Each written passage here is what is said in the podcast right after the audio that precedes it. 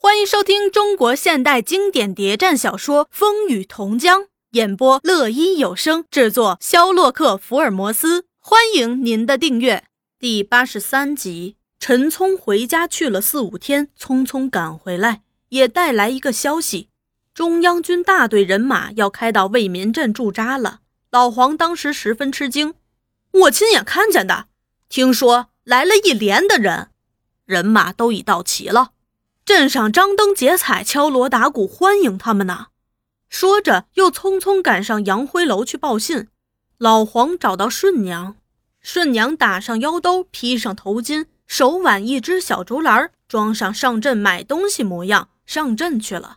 一进牌楼，果见牌楼上扎起松叶，贴着“欢迎中央大军清匪剿共”，还有好些红绿标语。走过牌楼，又见很多逃到城里。池塘四乡的商家也纷纷搬回来，辐射的人正忙着，大家都争抢着雇挑夫。有些店铺也在重整门面，还有几家已开张营业。当他走过原来商会和乡团大部队门口，也换上新招牌，叫做次州保安司令部特务连连本部，守卫的也都换上北兵。骑楼下还摆着两挺重机枪。再进市场去。从四乡挑运来的蔬菜、肉类摆满了街，许多日来销声匿迹的许天才乡团也出现了，只是没有以前那样飞扬跋扈。看来市容慢慢在恢复。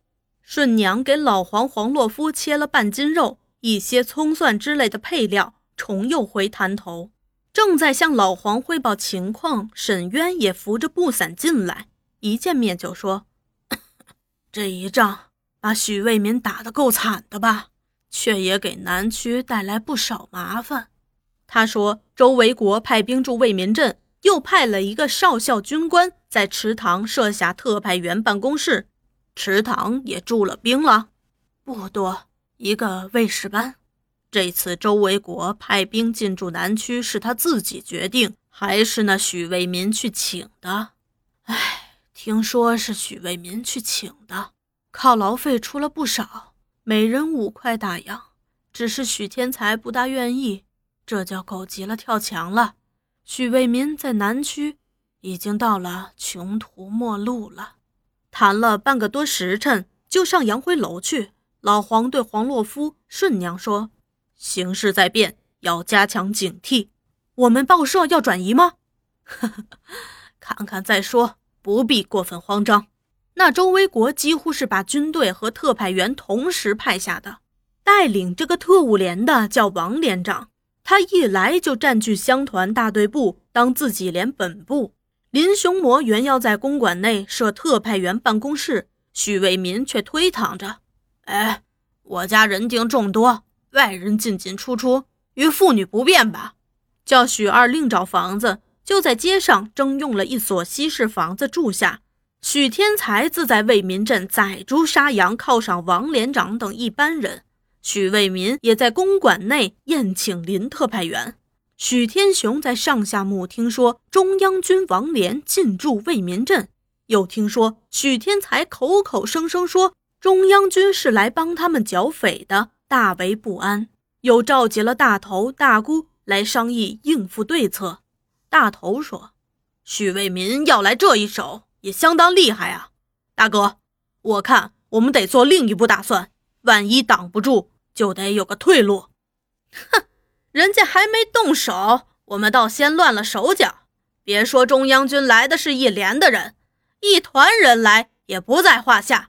只是我们实力还不大，要扩充一下来和许卫民对抗。哎，和下辖木那边怎么样了？那儿有现成的人枪，可为我所用。大头不同意，大姑，你想的也太天真了。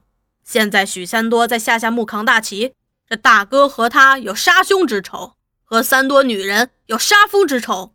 他见我们现在危急，肯来和我们言和。同时，我又听说，他低低的附在许天雄耳边说了声：“我听说那下辖木常有一些形迹可疑的人进出啊，到底是些什么人？”我想不是许为民那边来的，就是老公，必须打听清楚。免得来个措手不及。这事儿可以交给我做，这和的事儿还请爸爸考虑考虑。议论了半日，却没个决策，只是内外都加强了戒备。